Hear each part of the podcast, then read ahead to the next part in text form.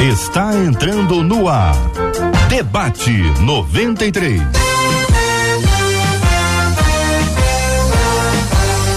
Realização 93 FM. Um oferecimento Pleno News. Notícias de verdade.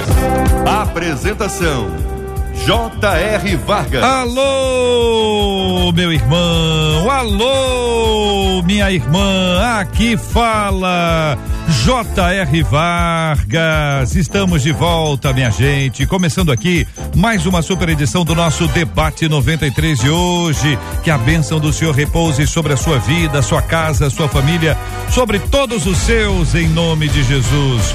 Bom dia para o querido pastor Paulo Afonso Generoso no Debate 93 de hoje. Bom dia, pastor. Bom dia, JR. Bom dia aos queridos colegas debatedores e bom dia ao povo de Deus ligado na 93 em toda a nação brasileira. Pastor Rômulo Rodrigues conosco também no debate 93. Bom dia, pastor. Bom dia, queridos irmãos. É um prazer estar novamente aqui. Esperamos que seja um papo bom e edificante para todos nós. Deputado estadual Arthur Monteiro conosco no debate. Bom dia, Arthur. Bom dia a todos. Bom dia, JR Vargas e espero um grande debate. Benção puríssima. Você está na 93 em 93,3, transmitindo pelo rádio para o Rio de Janeiro e daqui para todo o Brasil e o planeta. O nosso debate 93 de hoje também está sendo transmitido aqui agora por meio do nosso aplicativo, o app da 93 FM. Estamos ao vivo também no site rádio93.com.br.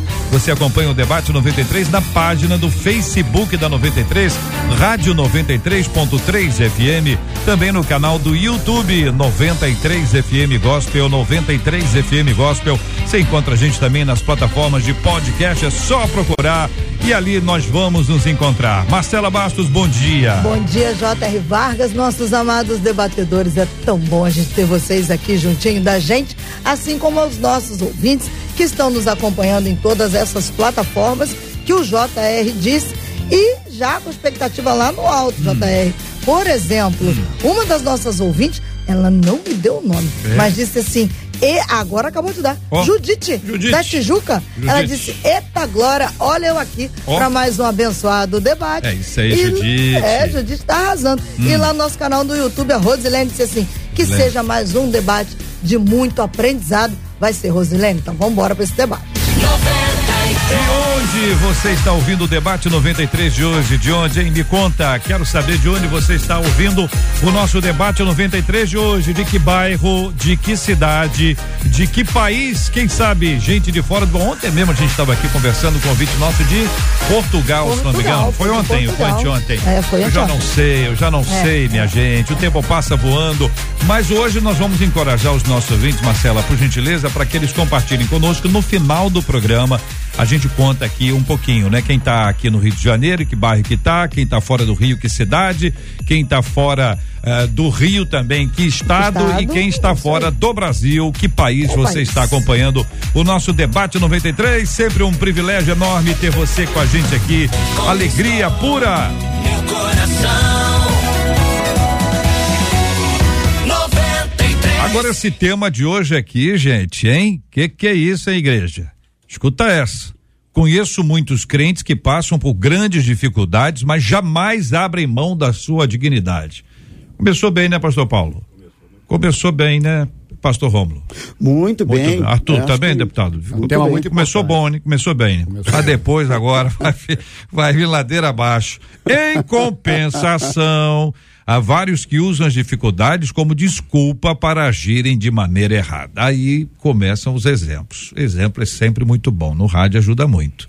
Eu conheço alguns que se aposentaram por invalidez, mas, veja que tem um mas, foram curados por Deus. O problema é que continuam recebendo o benefício.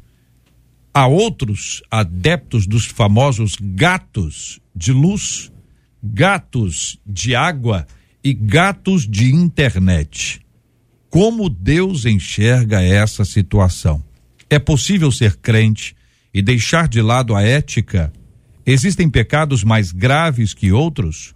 Como diferenciar o que é pecado e o que é ética na vida do crente? Pastor Rômulo, vou começar fazendo ao senhor uma pergunta. Pergunta simples. O senhor já viu alguém que estava doente, foi aposentado por invalidez, teve a cura, testemunhou a cura, voltou lá para dizer: olha, não tenho mais a doença, refizeram os exames, a pessoa foi é, é, é, reconectada ao trabalho anterior? Objetivamente a resposta? É. Não. Não viu. conheço. Deputado, Arthur, o Não senhor estou dizendo que não existe, eu claro, não conheço. Claro, deputado, o senhor já viu? Conhece alguém? Tem alguma lembrança de alguém? Não, não, Também não, não, é? não tem, não. Pastor Paulo? Também não conheço. Também não. Então, vamos lá. Nós temos ouvido muito a respeito de curas. Muitas curas têm acontecido. Sabemos que Deus cura. Só não cura o, o, o trabalhador que, que foi inválido, foi aí, ou, ou a pessoa está sendo curada, como denuncia aqui, pastor Paulo. Isso é uma denúncia. É uma denúncia. Ué. Agora, a questão se está aposentado, vai ficar muito difícil agora reverter esse quadro, né? Ah. Se fosse um auxílio, um benefício que a pessoa estivesse recebendo, vai lá e comunica, eu já estou bem e não quero mais receber o benefício, porque eu posso trabalhar. Mas aposentou, É. eu não conheço, pelo, menos eu É. não conheço, né? Se uma pessoa que foi aposentada por invalidez pode revogar a sua aposentadoria para não receber mais a aposentadoria. Ele já foi aposentado, então é melhor a gente aposentar esse caso aí. É, aposentar esse caso? É isso, pastor? Não, o interessante é que quando ele se aposenta legitimamente Hum. e, e adquire benefício, ok. Depois que ele eventualmente readquire a condição de trabalho, mas ele, ele respeita os limites que o benefício exige que ele tenha, porque não pode é você readquirir a condição de trabalho, continuar trabalhando, exercendo alguma atividade de remuneração, essa coisa toda, e usufruindo de um benefício que foi dado em função da sua incapacidade la- laboria- laboral, laboral, não é? Então eu acho que passa um pouco por essa questão aí, porque é, a, a pessoa adquire benefício, fica boa, ou então adquire benefício, mas tem condições de exercer determinadas atividades, ainda que com benefício, vai lá e exerce, não deveria, e tem o benefício e a atividade remunerada por fora. Aí eu acho que fica mais complicado, né? Mas entra uma questão de direito. Ele contribuiu para se aposentar. Sim, Né? Ele- sim. ele Foi legítimo para- o benefício. A aposentadoria dele foi legítima. E eu acho difícil, eu pelo menos não conheço nenhum caso em que alguém que que está aposentado possa chegar e eu acho que é mais complexo até de se desaposentar do que Sim, porque eu estava que lendo sobre isso, existe É todo um procedimento é, legal para muito isso. complicado. Mas é possível. Deputado, É, juridicamente, né, eu vou só analisar pelo ângulo ju, é, parte jurídica. Pastor, é plenamente possível caçar uma aposentadoria, porque existe alguns tipos de aposentadoria. Existe aposentadoria por tempo de serviço, que aí você cumpriu o tempo, realmente é uma coisa que é já é- não, não vai mudar, mas essa aposentadoria, como esse caso aí, é uma aposentadoria é por invalidez. Então, assim, se cessar aquela doença que causou a aposentadoria, o correto juridicamente é reverter a aposentadoria. Eu vou dar, eu vou dar um exemplo que talvez vai ficar bem claro. É, existe o LOAS, que é quando a pessoa com mais de 65 anos, ela não tem nenhum rendimento, ela tem direito a um salário mínimo, né? Vamos supor que essa pessoa se aposentou no LOAS, com 65. Vamos supor com 67, essa pessoa passa a ter rendimento. Ela não pode ter LOAS mais. Então, certo seria reverter essa aposentadoria. E, e, o, e o raciocínio é idêntico. Se a pessoa foi aposentada é por invalidez, né? Ela se aposentou.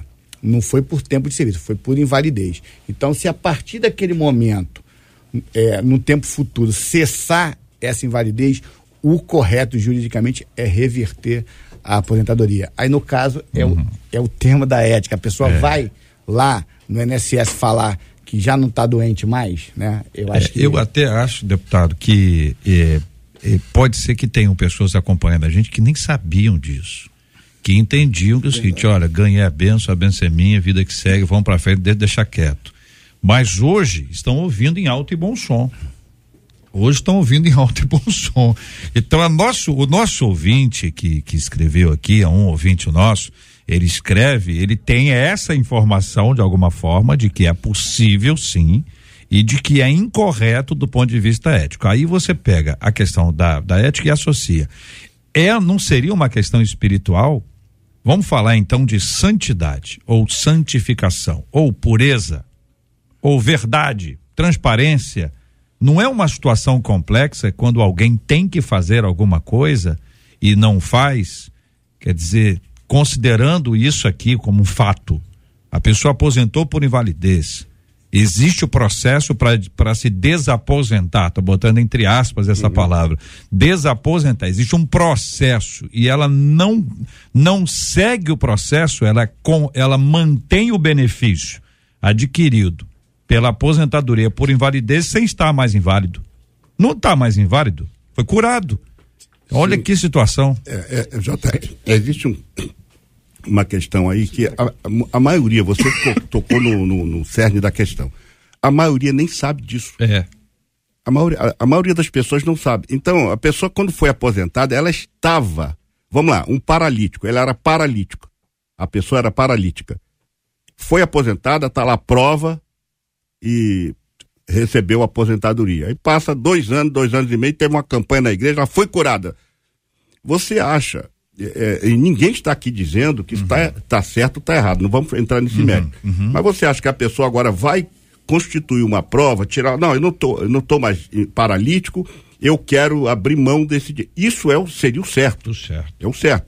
Mas eu, eu duvido que alguém faça isso, uhum. porque ele contribuiu para aquele direito que ele, que ele adquiriu. E agora, ela está numa situação que foi uma benção que ela recebeu.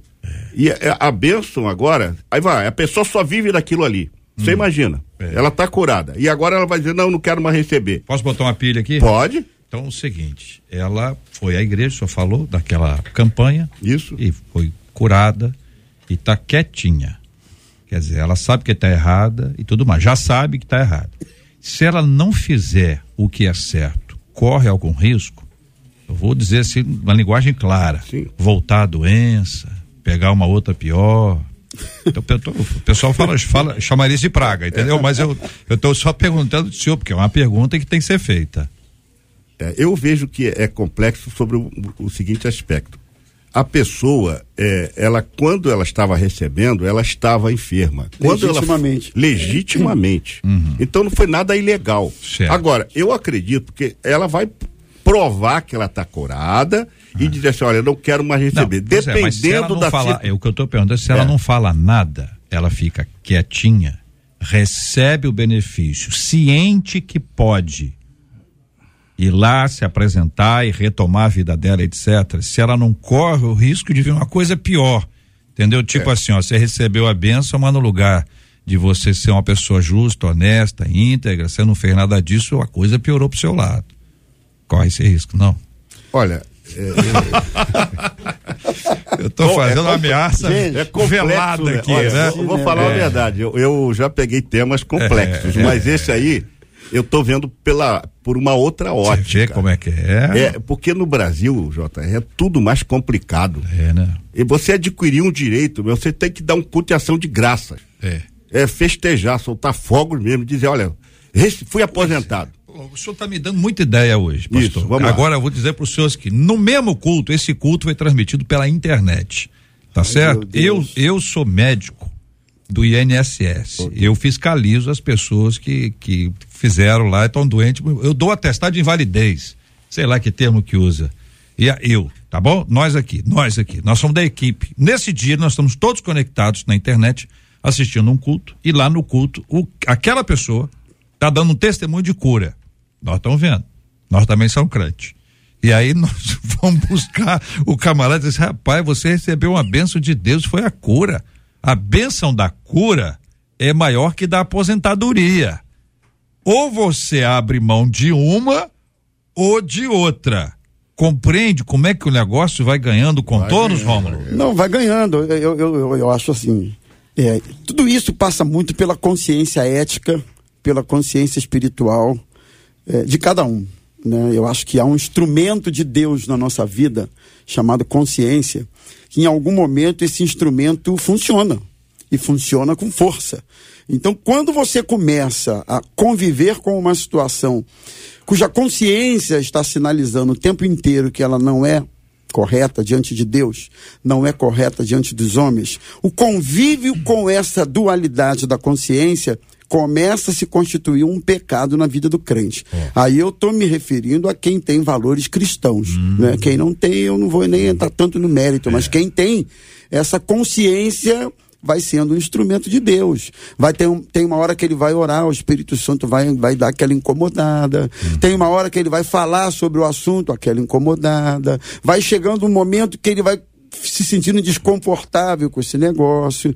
E aí, irmão, perdeu a paz, perdeu a alegria, perdeu isso aí e começa. E aí vem outro problema que é entrar por esse caminho de abrir mão do benefício. Vai ser perda. Nem sempre a gente alinhar com a nossa consciência e com aquilo que a gente entende ser o correto biblicamente vai trazer vantagem ou benefícios do ponto de vista humano, material, etc. A gente sabe muito bem que às vezes o caminho aí, ele, ele, ele exige algumas perdas. E quando se trata em perder, a gente balança e balança feio. E aí, se a gente quiser ampliar essa questão para a hum. questão de casamento, gente que precisa casar e, e, abrir mão de benefício, é um outro problema. Gente que vai para um outro país, fica ilegal, aí chega lá e diz que Deus que mandou, Deus que enviou, ele está todo errado naquele outro país, é. ele considera aquilo bênção de Deus. Se a gente quiser ampliar esse, esse leque, ele é bem amplo.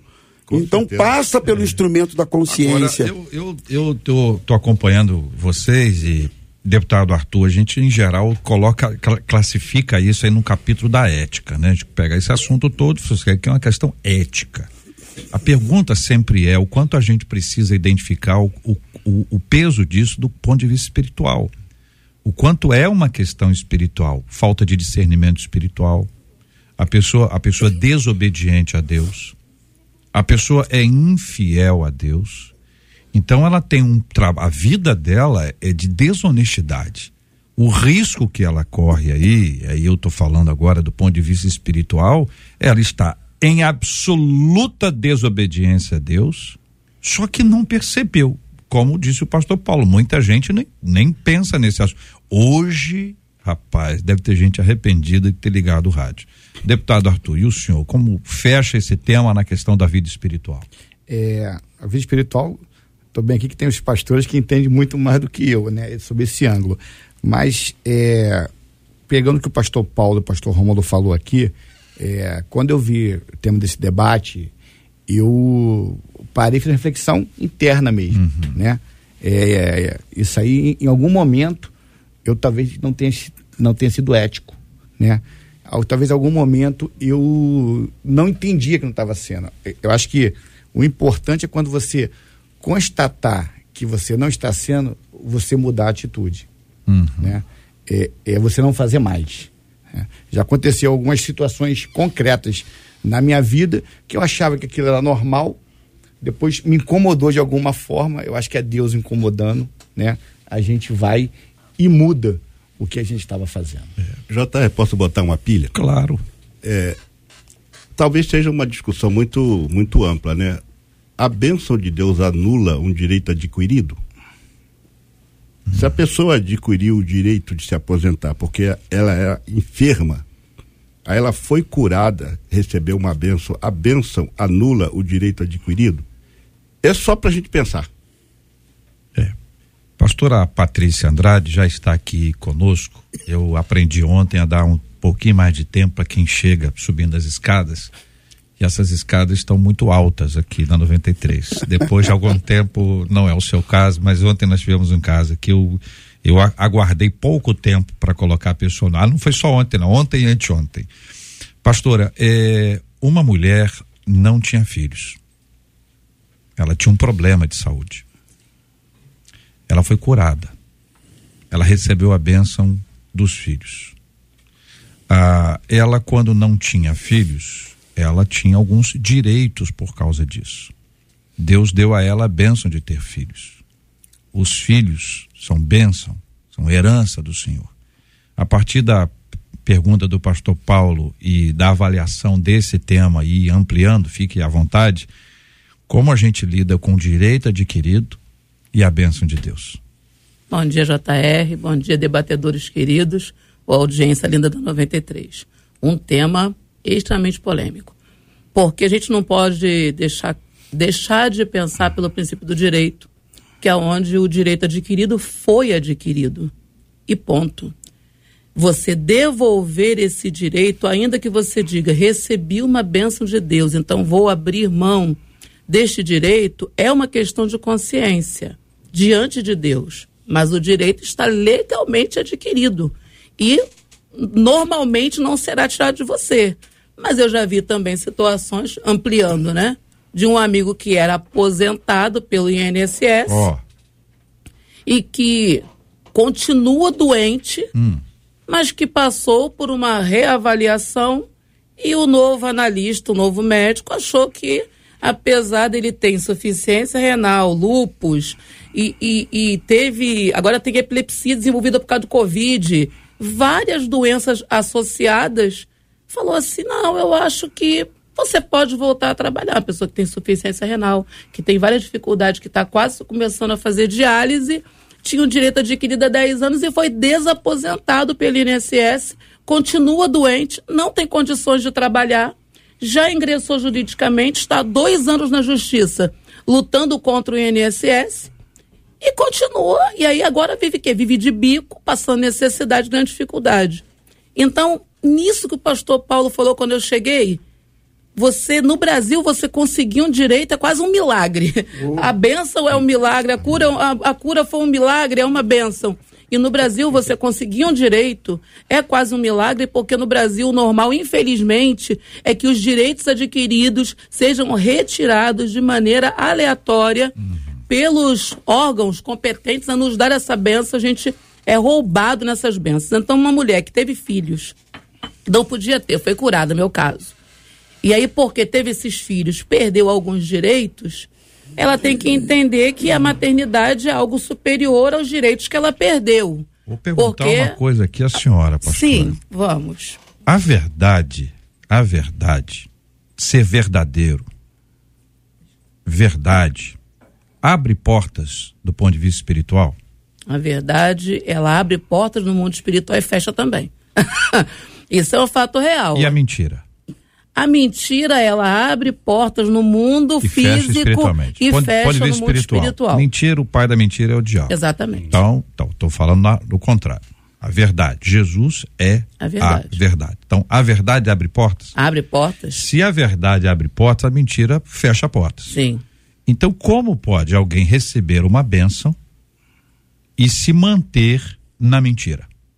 Porque ao ser curado por invalidez, ainda que ele tenha adquirido e ainda que seja um direito difícil de ser conquistado, ele ter isso, ele receber essa bênção e, e não não proclamá-la, Sim.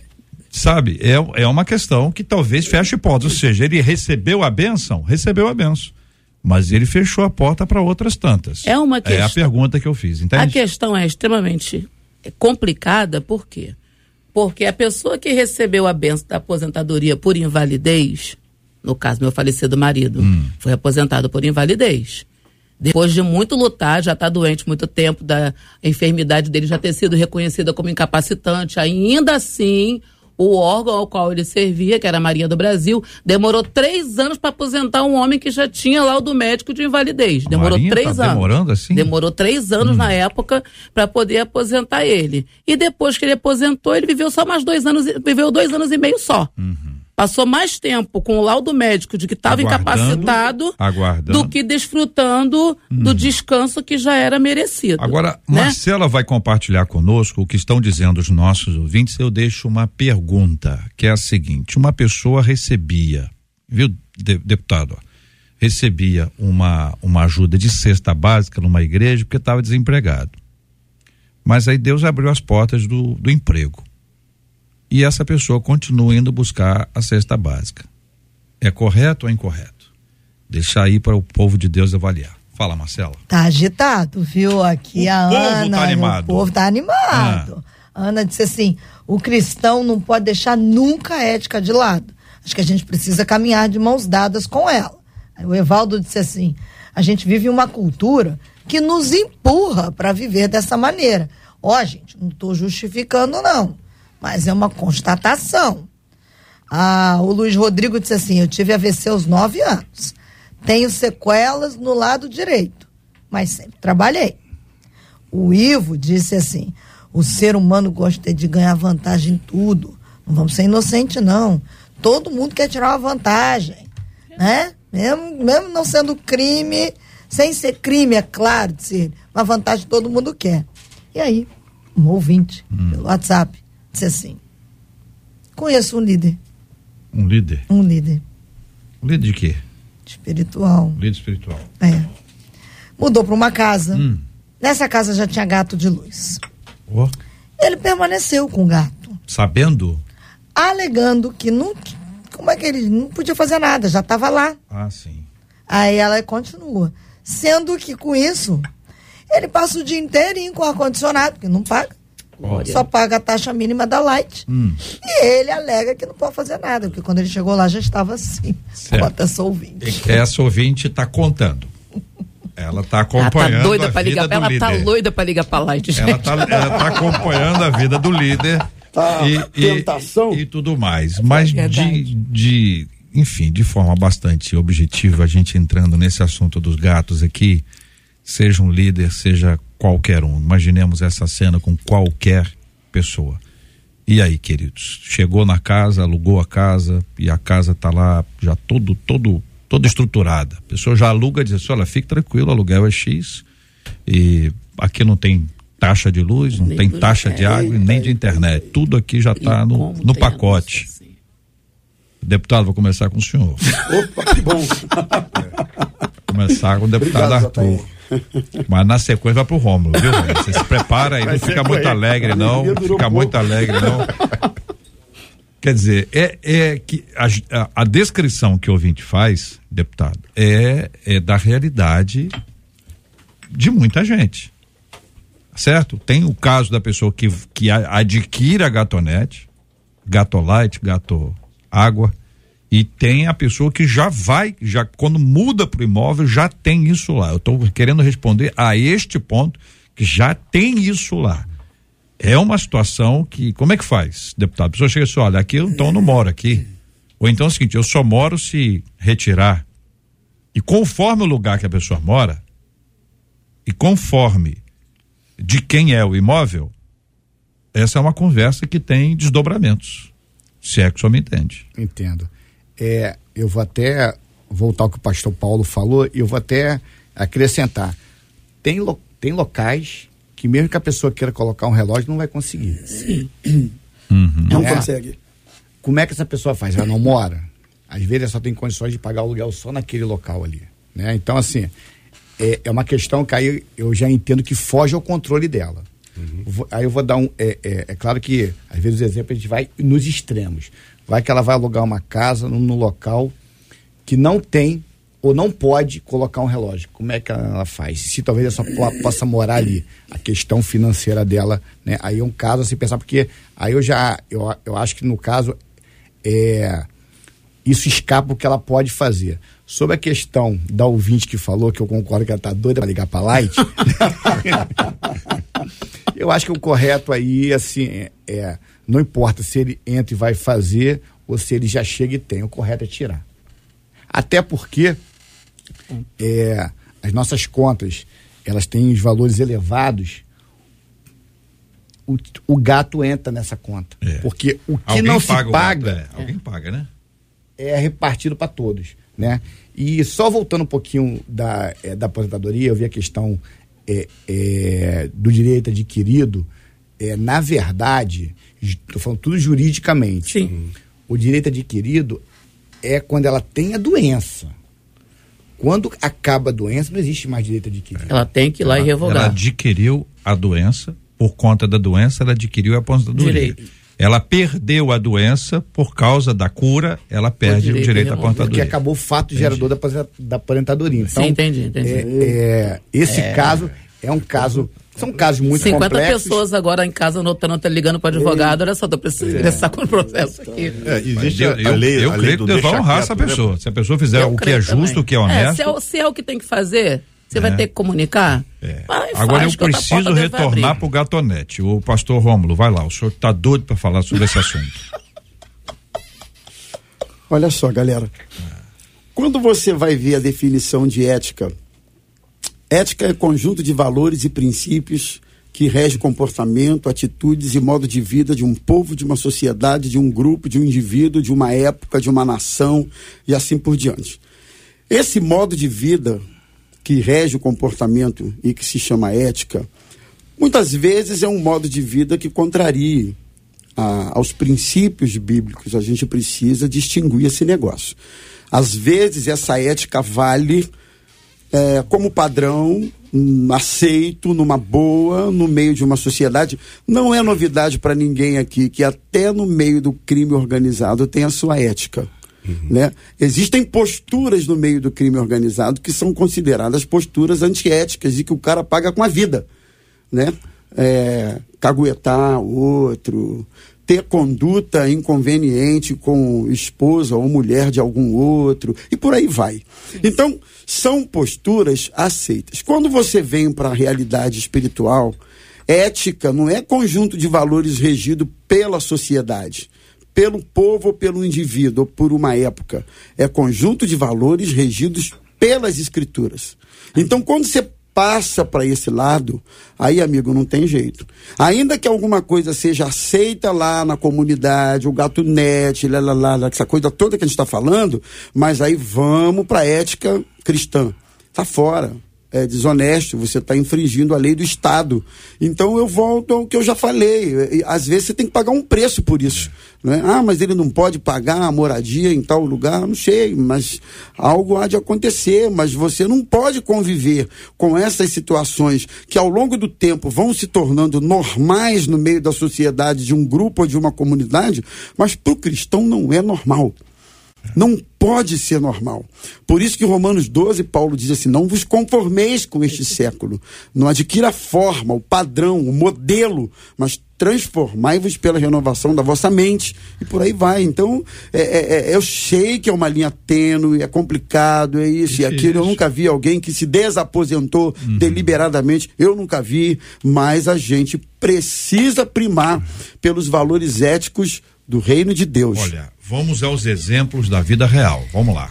Tem muita coisa, viu? A Andréia disse assim: eu aluguei a minha casa e colocaram um gato, né? É? Aí eu pedi a pra casa. que é- perdi a a, casa Ah. por problemas pessoais.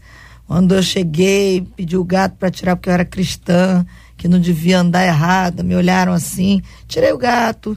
E aí, eu confesso, a minha luz veio uma barbaridade. É. E aí, entrei em contato falando que é, eu, eu, como tem o benefício, pedi um desconto, disse ela, porque quem tem benefício, é o que ela disse, tem direito a desconto, contou essa ouvinte aqui no YouTube. Uma outra ouvinte disse, não vou dar nem o nome dela, eu moro em um lugar que mesmo que se eu quiser colocar o relógio, eu não posso. Ó, E nem o meu marido quer.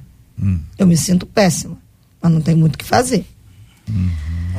O outro ouvinte É disse: real, comprei uma casa e logo identifiquei que havia algum problema na conta de luz. É mesmo? Que a conta era muito baixa. Olha só. Por três vezes eu chamei a Light. Hum. E eles não identificaram nenhum problema. Aí a pergunta dele é: como é que eu ajo num caso desse? Ué, deputado, mas esse já, já a Light já foi. Quantas vezes a Light foi? lá? Três, três. Três vezes já olhou, né? Ou não? Eu acho que nesse caso aí, eu acho que o ouvinte pode ficar tranquila. É, lógico. A parte dela já fez. O, é, o, órgão competente foi lá, É. não viu nada também, ela não é técnica. É, né? pra chegar e dizer, não, eu pago o triplo. Não, não faz sentido, né? JR, Ah. aí entra no caso da lei do deixa quieto. Deixa quieto. Essa A lei do lei, deixa quieto é é o um seguinte, tem coisa que você mexer piora, É. entendeu? Não, mas Então, ela, ela é, A, A, a ética é. Mexeu, tá ninguém, tudo certo. Ninguém está aqui contra os Ah. princípios éticos, e isso aí é fundamental. Mas no Brasil, existem três leis que poderiam ser substituídas por uma só. Hum. Pegar aquela Constituição toda e, e dizer assim, ó, dá-se um jeitinho e revoga-se as disposições em contrário. É. Porque o brasileiro é artista em dar jeitinho. Então, é, é complicado. Tem situações, por exemplo, nós estamos tratando aqui de um caso que, que foi encaminhado aí pelo ouvinte, da pessoa que eh, se aposentou e foi curada. Ora, foi um fato superveniente, foi um fato extraordinário, um milagre que aconteceu. Agora, o milagre vai anular o direito que ele adquiriu? É complexo, realmente, Uhum. complexo. Quer dizer, se- você imagina a fila lá do, do- das pessoas que foram curadas, É. lá no- na agência do, do NSS. O cara vai ficar lá oito horas esperando para falar uma coisa contra ele mesmo. Então, tudo é muito complexo. Mas isso não anula a ética. Sim. Isso não anula a ética. Isso É, continua mas- dizendo. O Brasil tem, dá-se um jeitinho, empurrar com a barriga e querer levar vantagem em tudo. São os três principais, principais problemas que existem nessa nação. É empurrar com o problema com a barriga, dar-se um jeitinho e querer levar vantagem em tudo. Essa lei, inclusive, de querer levar vantagem, foi que estragou muito Lei de Gerson. a lei do Gerson, que acabou dando problema. Agora, é, é, eu do entendo que Gerson, o cara que foi ele- aposentado. Ele é comercial que ele fez, É, né? que foi a- aposentado por, apose- por invalidez, o primeiro nome que chega é aposentadoria. Ele foi aposentado. Agora, se aconteceu um milagre, ele vai lá, olha, eu fui curado e agora eu quero cancelar a minha aposentadoria. Eu acredito, não estou aqui defendendo ninguém Hum, entendi, com relação a isso. Agora, eu acredito que ninguém faria isso. Porque, É. assim, da mesma forma que um, um Ninguém curado não, é vai muito- falar que foi curado, Ah. aquele que também conseguiu um emprego e agora tem a sua aposentadoria, poderia voltar lá e dizer, olha, eu não quero mais receber uma aposentadoria, que eu estou empregado, ganho bem, não preciso mais desse dinheiro. E aí, vai ser mais complicado ainda. É, pá, o problema mas é esse. Só porque deixa eu ouvir aqui o Eu tenho que dois tem um- casos ó, aqui ó, que foram lá falar, Como é viu? que é o primeiro Os aí? casos diferentes. O Ah. primeiro, ele disse assim: eu conheço uma pessoa. Ah, foi conheço uma pessoa, achei que fosse foi ele. curado de uma doença que tinha na coluna. Ah, Foi lá e desapode- desaposentou. Ele disse, só ele, que depois. ele conhece. Ele Ah, conhece. Só que depois de três anos, essa mesma pessoa perdeu a visão Meu por Deus. conta de uma toxoplasmose. E quando tentou se aposentar de novo, não Já conseguiu. Aí, já era. Já era. Já faleceu essa pessoa por Não, conta das pera aí. dificuldades que Isso é passava Brasil, por já falta tá. Peraí, Infelizmente, calma é aí. isso. Desse cara, dinheiro da aposentadoria. o cara tá morando no céu. Vamos, vamos estabelecer isso aqui como uma questão assim, espiritual, né? Morreu, parece que foi uma condenação. Né? Não, mas, mas eu tenho um Não é outro isso? caso não, que peraí, não morreu, só, não. só- não, não, quiser. só um pouquinho. Ah, mas a pessoa foi, ela aposentou, ela desaposentou, depois ela teve uma outra enfermidade que Isso. daria a ela o direito de aposentadoria. Não. E aí não conseguiu. E não conseguiu. Então, Isso. aí essa segunda etapa, deputado, que tem às vezes tem um, o trâmite ali, enfim, eu não sei eh, como é que funciona, mas assim como tem um trâmite para a primeira, tem um trâmite para a segunda. Tem burocracia na primeira, tem burocracia para a segunda. Não foi porque ele aposentou e desaposentou que ele não conseguiu se aposentar outra vez. É isso, deputado? Não, com certeza. É, o que aconteceu, que veio uma doença superveniente, né, que foi a perda da, da visão. E, infelizmente aí o poder público é burocrático, É. né?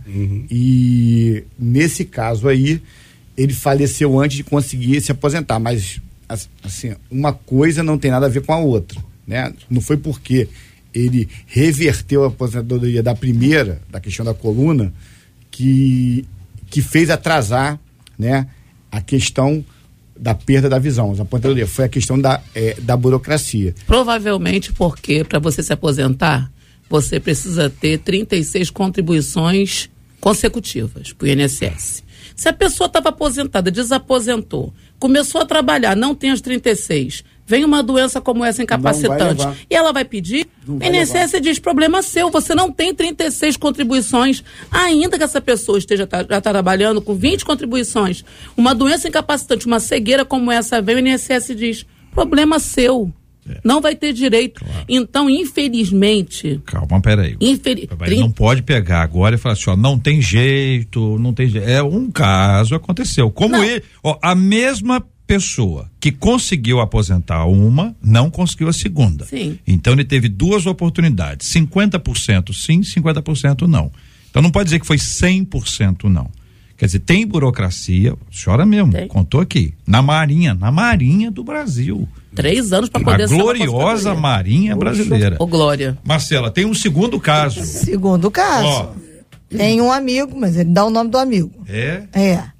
Recebeu aposentadoria por invalidez por causa da perda da visão. Ó. Ele recebeu as córneas, voltou a enxergar muito bem, foi lá e abriu mão da aposentadoria. Olha aí. Voltou à sua função no trabalho. Até porque- Hoje ele mora nos Estados Unidos com a família. Olha. Está muito bem. Gringo. Tanto material como espiritualmente. Ele disse, agora eu vou dizer o nome dele. Ele disse o nome dele é Wilson e deve estar vendo vocês pela internet. Manda um abraço para ele. Wilson, e olha, olha o verbo que você usou. Qual foi o verbo que você usou? O Wilson deve estar Vendo vocês vendo. internet. É. E Glória. este é um verbo que precisa ser dito com Destacado. muita alegria e destacado. Está vendo, Vendo. querido Wilson. Glória. Pois não, deputado, o senhor, o senhor pediu a palavra. Até o caso que é, é, se referiu, porque tem vários casos que a pessoa se aposentou por invalidez e aquela doença cessou por algum motivo e ela quer voltar ao mercado de trabalho. Às vezes até com uma remuneração melhor. Então, para ela ter um vínculo formal, ela vai ter que reverter aquela Desaposentar. aposentadoria. Que, é, que é- acho que é o caso do, da pessoa aí. Agora, é, como diferenciar o que é pecado e o que é ética? Ou as coisas se misturam? É a pergunta que faz o nosso ouvinte: como diferenciar o que é pecado e o que é ética na vida do crente? Eu acho que o pastor Rômulo, já bem dizer, respondeu essa pergunta quando ele falou acerca de ética da sociedade e ética cristã, né? Então, tudo aquilo que for ética da sociedade, princípios e valores, esse conjunto, que não fira a palavra de Deus, tá perfeito. Feriu a palavra de Deus, a gente vai ter que ficar com a palavra de Deus, porque ela tem que ter a primazia na nossa vida. Agora, como diferenciar uma coisa ou outra? Ah, mas como é que eu vou saber se só é ético? Eu estou sendo ético, mas estou pecando. Conhecer a Bíblia, gente, não tem jeito, né? Se a gente só usar a Bíblia para fazer volume debaixo do braço para a igreja aos domingos, voltar para casa. no bolso agora. É, agora é no verdade. É a verdade. Agora tem a Bíblia no celular, então nem carregar a Bíblia mais. Então, assim, se a gente tiver a Bíblia no celular e não abrir, se a gente tiver a Bíblia física, livro, não abrir, não meditar, não estudar, não adianta que você vai ter princípios na sociedade que são éticos, que agora nós chamamos de politicamente corretos, e aí, quando você joga na ética do politicamente correto, você vai para um nível de, de, de atrocidades terríveis, porque é politicamente correto hoje no Brasil, né? Você aplaudir as minorias e esquecer que a maioria tem direitos adquiridos, mas hoje em dia no Brasil, os direitos adquiridos pela minoria regem a maioria, que eu nunca vi isso, só no Brasil que isso acontece, né? Que a minoria manda, né? Então, se a gente for para esse ponto do politicamente correto, nós como cristãos não vamos mais poder pecar contra, eh, pregar contra o pecado, não vamos mais poder falar com, todos, todo respeito e amor a todos que estiverem ouvindo, não vamos mais poder falar que homossexualismo é pecado, porque é pecado e a Bíblia diz que é pecado, porém, na sociedade do politicamente correto, nós temos que fechar nossa boquinha e ficarmos quietinhos, por quê? Porque é antiético você falar contra a escolha de alguém. E nós estamos dizendo o que a Bíblia diz. A pessoa tem liberdade para fazer as suas escolhas. Cada um, cada um vai dar conta de si a Deus, crente ou não crente, independente da sua escolha religiosa, das suas opções de vida. Naquele dia todos daremos conta, ponto e acabou. Porém, quem não acredita nisso, acha que nós somos o quê? Opressores, homofóbicos, antiéticos, preconceituosos. Então, Intolerantes. Sim, então quando a gente vai para esse lado do ser superético, do politicamente correto, a gente tem que entender que a gente vai ser ético e politicamente correto até onde não fere a Bíblia. A partir do momento que feriu a Bíblia, meu irmão, sinto muito, beijo para você, mas eu vou falar aquilo que a Bíblia falou e você não gostando, não posso fazer nada, eu só vou te recomendar chupar uma balinha para tirar o amargor da boca e melhorar a cara, só isso. E nesse caso, é, a Bíblia diz, a Bíblia nos, nos leva a entender que todo, tudo que desagrada a Deus é pecado. Tudo que desagrada a Deus é pecado. Então, se a gente tem a nossa regra de fé e prática, que é a palavra de Deus, nós nos norteamos por ela. Mas ela vai dizer lá em Apocalipse 22, né, que ficarão de fora. Se você falar isso, você já feriu a ética. A ética da sociedade. Não, você não pode, não pode, ora. Então, a palavra de Deus é a nossa regra de fé e prática. Se a gente ficar dentro da Bíblia, há muita coisa na sociedade que não se compatibiliza com a Bíblia. E a gente hoje está sendo tolhido de falar porque é errado para eles. Ou seja, para eles é pecado eu falar contra o pecado. É, isso na verdade se dá porque cada vez mais a sociedade quer que a Bíblia se molde ao seu modo de viver, né? É, e, e, pior, gente, pior, a, a, sensação que eu tenho é que não é nem na sociedade que não, não teme a Deus, não, mas parece que há um segmento de crentes, né? Eu até coloco aspas, que também querem também. que a Bíblia se molde ao seu jeito de viver. Eles não querem se moldar ao que a Bíblia estabelece como inegociável. Tem coisas que são inegociáveis na Bíblia. Há outras, eu, eu acho esse versículo muito estratégico, muito importante. Todas as coisas me são lícitas, mas nem tudo convém, né? Então, aquilo que é lícito, mas não convém, não convém porque toma tempo demais, não, tom, não convém porque drena energia demais, não convém porque rouba o nosso foco, não convém por uma série de razões, escandaliza outro, não convém. Aquilo que a Bíblia diz que não convém, eu preciso avaliar né? A, a, a, até que ponto vale a pena eu insistir naquela prática ou naquele estilo de vida? Não convém, é passível dessa avaliação. Mas aquilo que a Bíblia estabelece como sendo pecado, ofensa a Deus, muda o tempo, muda a cultura, mudam os povos, muda o que for. Mas a palavra de Deus permanece para sempre. Isso aí, é inegociável. Tem uma questão aí que é a seguinte: muitos entendem exatamente o que o senhor acabou de dizer mas também fazem é, distinção entre textos e textos. E diz: esse texto é do Antigo Testamento. E para pisar, dizem velho, antiquado, ultrapassado, vencido Testamento. Alguns não dizem isso, mas agem como se isso fosse verdade. A outra coisa é que, ainda que seja no Novo, alguns dizem: olha, mas Jesus nunca fez isso como se a palavra de Deus não fosse a mesma dele, como se ele e o Pai não fossem um. Ele disse diversas Eu e o Pai somos um. Quem me vê, quem vê, me vê a mim, vê ao Pai. Né? Ninguém vem ao Pai senão por mim. Então, existem textos como os que nós ouvimos aqui, estes não entrarão, ah, e, e que são textos do Novo Testamento, textos embasados e inspirados pelo Espírito Santo, ou seja, de acordo com a vontade de Jesus. Então, alguns até pegam essa ideia de, de Cristo como, não, Jesus não, não excluiria ninguém. Je, Jesus é amor. Como se amor fosse algo que não, não pressupõe uma disciplina. Que amor fosse algo que não pressupõe limite. Que não pressupõe justiça. Que amor é esse que não é justo? Que amor é esse que não é justo? Então tem muita coisa dentro disso que vem sendo dito ultimamente que complica. Agora. JR, claro. quando nós falamos sobre o amor sem disciplina, por que que há esse clamor de não, Jesus é amor? Isso, gente, eu sou batida, espancada é. 150 mil vezes, acho que por dia, em Instagram ou em live, quando eu digo com todo carinho para quem está assistindo ou então nos meus posts Quero lhe informar que Jesus é amor, mas também é fogo consumidor.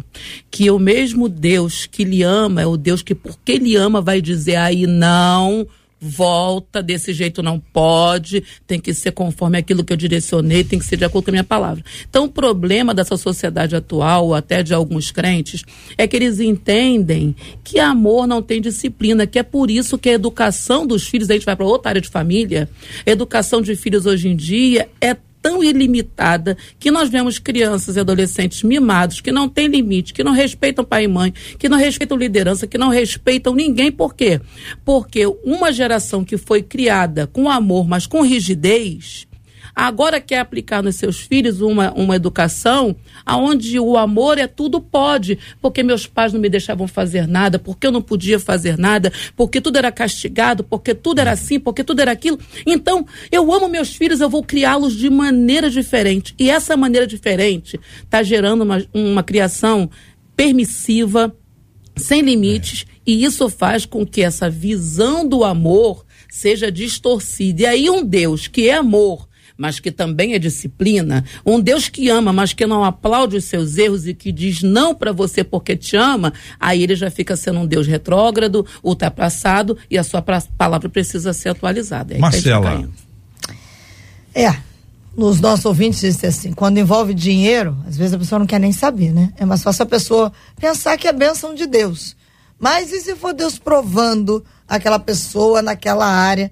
Pergunta ele retoricamente, né? Sobre esses benefícios que ele diz que não são tão benefícios assim. E aí, sobre essas ações, vamos dizer no mínimo esquisitas, uma das nossas ouvintes disse assim: Eu tinha uma vizinha que ela tinha saúde para dar e vender. Mas no dia da perícia, ela dava uma de maluca, É? até babava isso, e gente? conseguiu aposentar. A gente ri, mas o caso é sério. Uma outra ouvinte falou, Ah. gente, que ela conhece alguém que é crente, que teve um problema na perna, ficou um tempo aposentado por invalidez, foi curado. Mas como não quer trabalhar, no domingo rodopia na igreja. Ah, Ela usa esse exemplo. No domingo rodopia no na igreja. domingo, na igreja, rodopia. Rodopia. O que, que é rodopiar? Rodopiar.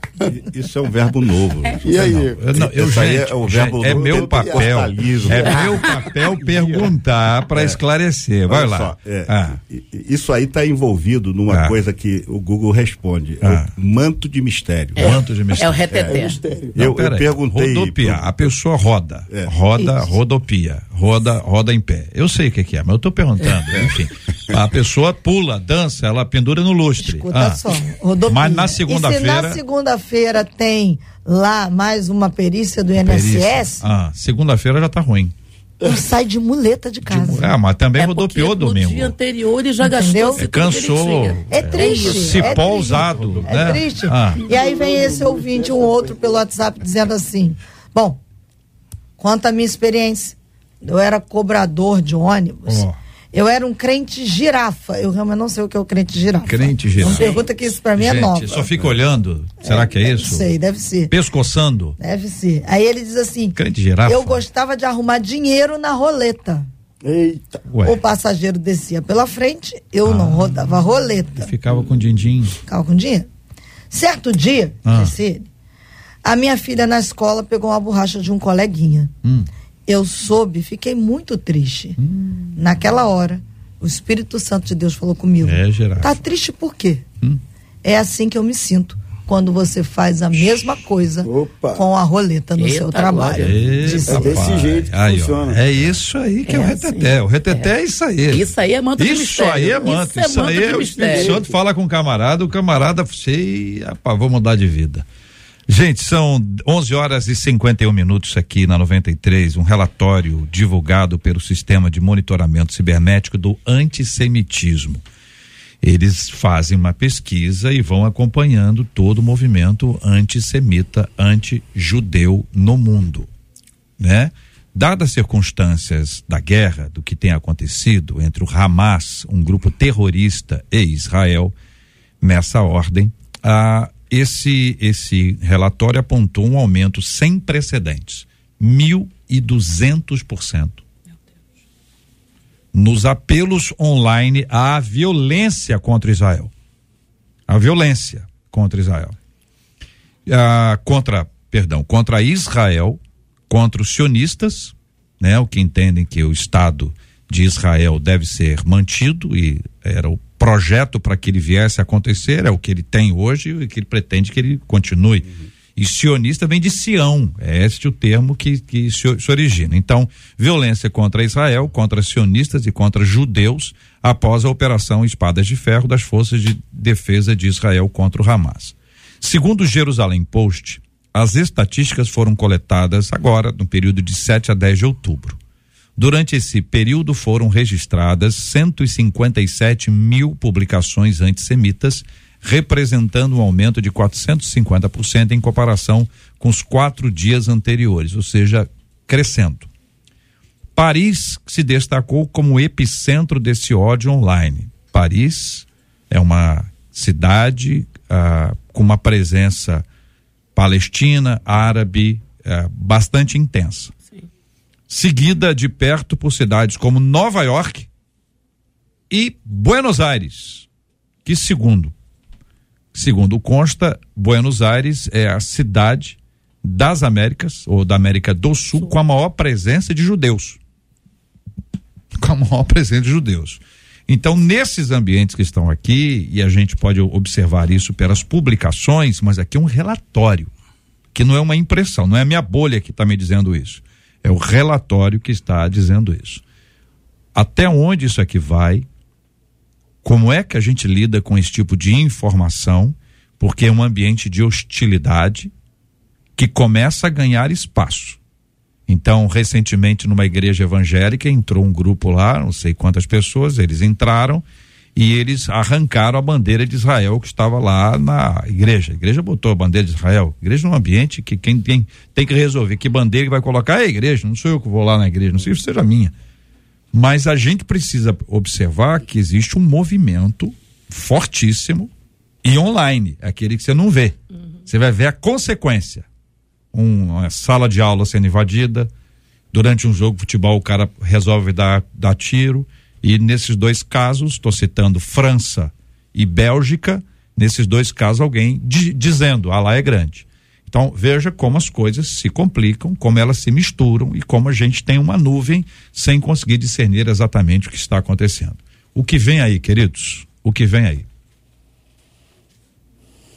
Alguém vai JR, é, eu tenho acompanhado essa guerra e isso, isso já não é novidade, né? É, nós vimos aí na, em 67, nós tínhamos 82 é, milhões de árabes é, e atacaram Israel com 2 milhões e meio de habitantes. Foi uma, uma, uma vitória esmagadora de Israel numa guerra a guerra de 67, a guerra de 73, quer dizer, tudo foi repetido 50 anos depois, né? Uhum. No dia 7 de outubro de 73, 1973, a primeira ministra Golda Meir, ela teve um sentimento de que alguma coisa estava errada e aconteceu a guerra. E Israel foi invadida, foi perderam-se muitas vidas e ela teve a sensação de que estava para acontecer. Ela ainda conversou com com a sua equipe, perguntou, não, tá tudo bem, tá tudo bem, 50 anos depois isso se repete. Quer dizer, infelizmente, nós estamos vivendo numa época em que há uma inversão de valores muito grande. Quer dizer, hoje o, o grupo Hamas, que é um grupo terrorista, notadamente terrorista, provado que é terrorista, parece, parece nos que está sendo exaltado. E parece que o trabalho que eles estão fazendo, entre aspas, é, é tão bom que está sendo aplaudido por grande parte de uma sociedade que não está entendendo o que está acontecendo lá. Eu fiquei horrorizado de assistir os vídeos, de ver a, a realidade da, da, da batalha que está acontecendo e as mortes que aconteceram. Aquele dia 7 de outubro vai ficar na história, como ficou o 7 de outubro de 73. Então, a grande questão hoje, a gente fala assim: ah, vamos orar por, por Israel, vamos orar, e temos que orar mesmo, porque é, é bíblico que aconteça a formação de um exército de 200 milhões de pessoas para atacar Israel. Isso está na Bíblia. Então, aquilo que, que está para acontecer, a gente não vai impedir. Esse ódio contra Israel vai acontecer sim. Agora, cabe à igreja, de fato, se conscientizar de que estamos vivendo os finais dos tempos. Essa é uma realidade. Essa guerra veio acender uma, uma, uma luz né, em nossa consciência de que, olha, vocês se preparem, porque o fim está realmente acontecendo. E isso é uma inversão total de valores. Como apoiar um grupo terrorista? É a mesma coisa dizer assim, não, o tráfico precisa ser, é, é, o tráfico precisa ter seu espaço aqui no Rio de Janeiro, o tráfico precisa crescer, o tráfico está fazendo um bom trabalho, o tráfico está.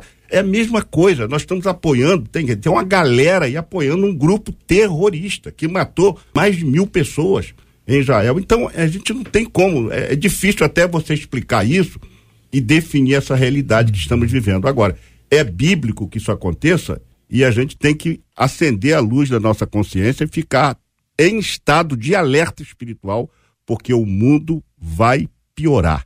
Daqui para frente a coisa se torna mais difícil ainda. A situação é, é, é, intensa e é tensa. Khaled Machal, um dos principais responsáveis da organização terrorista Hamas, admitiu que o Irã e o Hezbollah forneceram armas e apoio ao Hamas. Pedimos mais, disse a rede ao Arábia. Arábia. Ah, o Parlamento Europeu aprovou por esmagadora maioria uma declaração condenando o ataque terrorista do Hamas e apoiando o direito de Israel se defender. A resolução, que também apela à eliminação do Hamas e à libertação imediata de todos os reféns em Gaza, foi aprovada com uma maioria de 500 apoiantes contra apenas 21 opositores e 24 abstenções. Entre os apoiadores estão também membros de partido de esquerda europeus.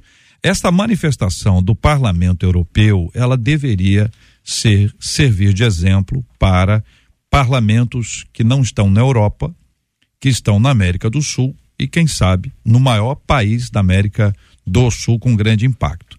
Temos muitos assuntos dentro disso, temos orado e vamos continuar em oração, pedindo que a misericórdia do Senhor seja derramada sobre cada um de nós, em nome de Jesus.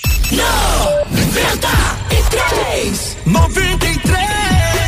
Uma de nossas ouvintes conta: a Bíblia afirma em Deuteronômio 28 que se ouvirmos a voz de Deus e guardarmos os seus mandamentos, seremos benditos e as bênçãos irão nos alcançar. Mas por que, hein? Apesar da minha obediência, isso não tem acontecido? Como não ficar frustrada quando gente que não está nem aí para obedecer a Deus recebe mais bênçãos que eu? Seria Deus injusto ao abençoar alguém que não o reconhece como Senhor?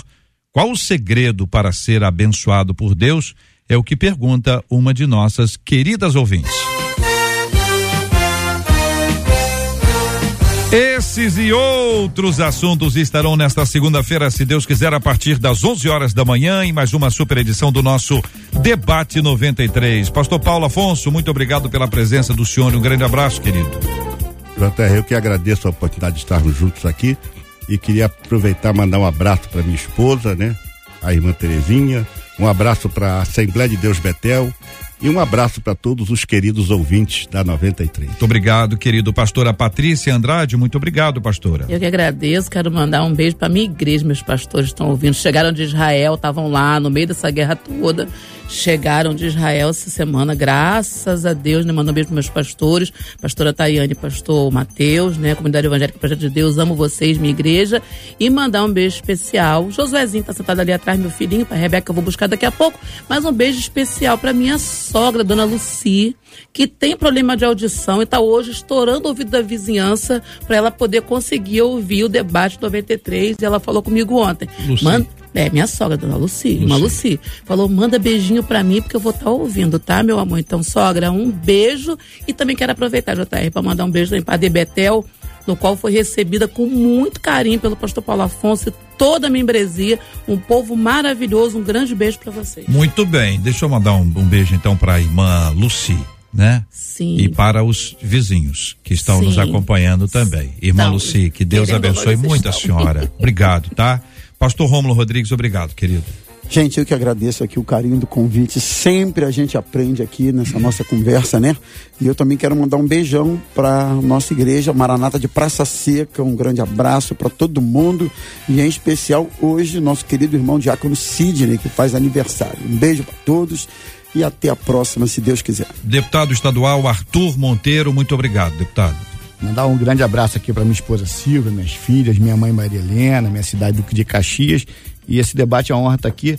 Amanhã a gente vai ter um evento Duque de Caxias sobre um tema do debate, sobre oh. a exigência legal que as igrejas têm que cumprir. Lá no Mont Blanc amanhã, para as igrejas é, é, é, se adequarem. E foi uma ideia do debate que eu tive aqui. Que bom, graças a Deus, que bom. Ficamos alegres aqui, gratos a Deus. Muito obrigado, Marcela. Nossos ouvintes são maravilhosos, né? Eles mandaram pelo WhatsApp, pelo YouTube, o que, que é o crente girafa? É o é. corpo é. na igreja e a cabeça no mundo. É. Então tá esclarecido. Já foi, esse girafa. mesmo aí já foi Raimundo também. Já foi Raimundo, tá na igreja, outro no pé, mundo. Um pé na igreja, um pé no Agora mundo. Agora a gente tá na, na, na, era da girafa. É, uma é. coisa mais ecológica. É. Mas é vamos assim. rapidinho, então, só dar aquele giro aí. Hum JR, porque então, o Bruno. Vinheta para giro. Vinheta para giro é esta. O Bruno Braga está em Connecticut, lá nos Estados Aonde? Unidos. Para que só falei uma vez, o aparelho não deixa. Quem ouviu, ouviu. o Doyle está em Cavalcante. Em Vila Prudente, São Paulo, está o Paulo. A Judite está na Tijuca, o Evaldo no Maracanã. O Bruno Torres está na França. A Cláudia Regina em Duque de Caxias. Em Guapimirim, a Geisa. Em Braga, lá em Portugal, a Simone. O Amaral está em Petrópolis. A Alessandra está em Mirassol, no Mato Grosso.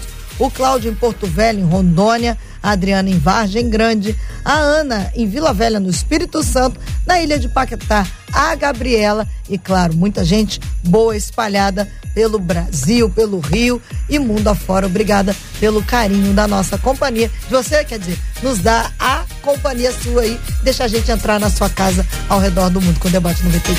Muito obrigado por essa audiência maravilhosa. Você nos acompanhando durante essa semana no rádio, no aplicativo, no site, no Face, no YouTube, nos podcasts. Essa mistura toda gera uma audiência extraordinária pela qual nós agradecemos a Deus e pedimos que essa bênção repouse sempre sobre cada um de vocês em nome de Jesus. Pastor Rômulo, por gentileza, ore conosco.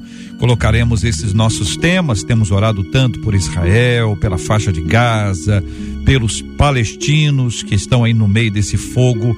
Que Deus dê graça e paz aos líderes para que tenham sabedoria, que Deus tenha misericórdia e quebrante os corações daqueles que tanto precisam, que estão nos acompanhando hoje de vários lugares do mundo.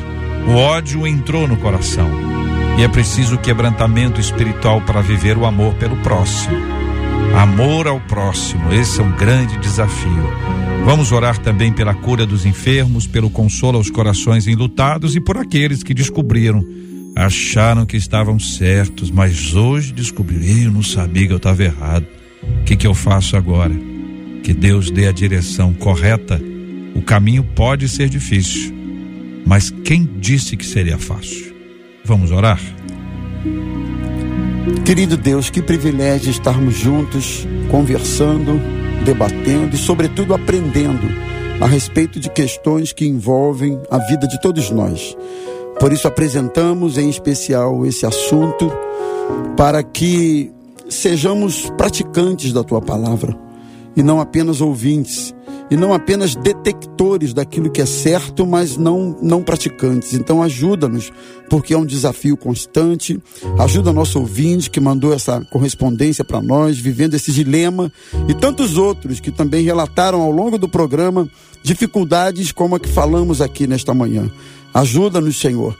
Nós oramos nesse momento por também por esse cenário que estarrece o mundo, que choca o mundo inteiro, que é essa guerra. Nós te pedimos, Senhor, tem misericórdia dos envolvidos, das nações, desse, desse, de Israel, desses palestinos inocentes.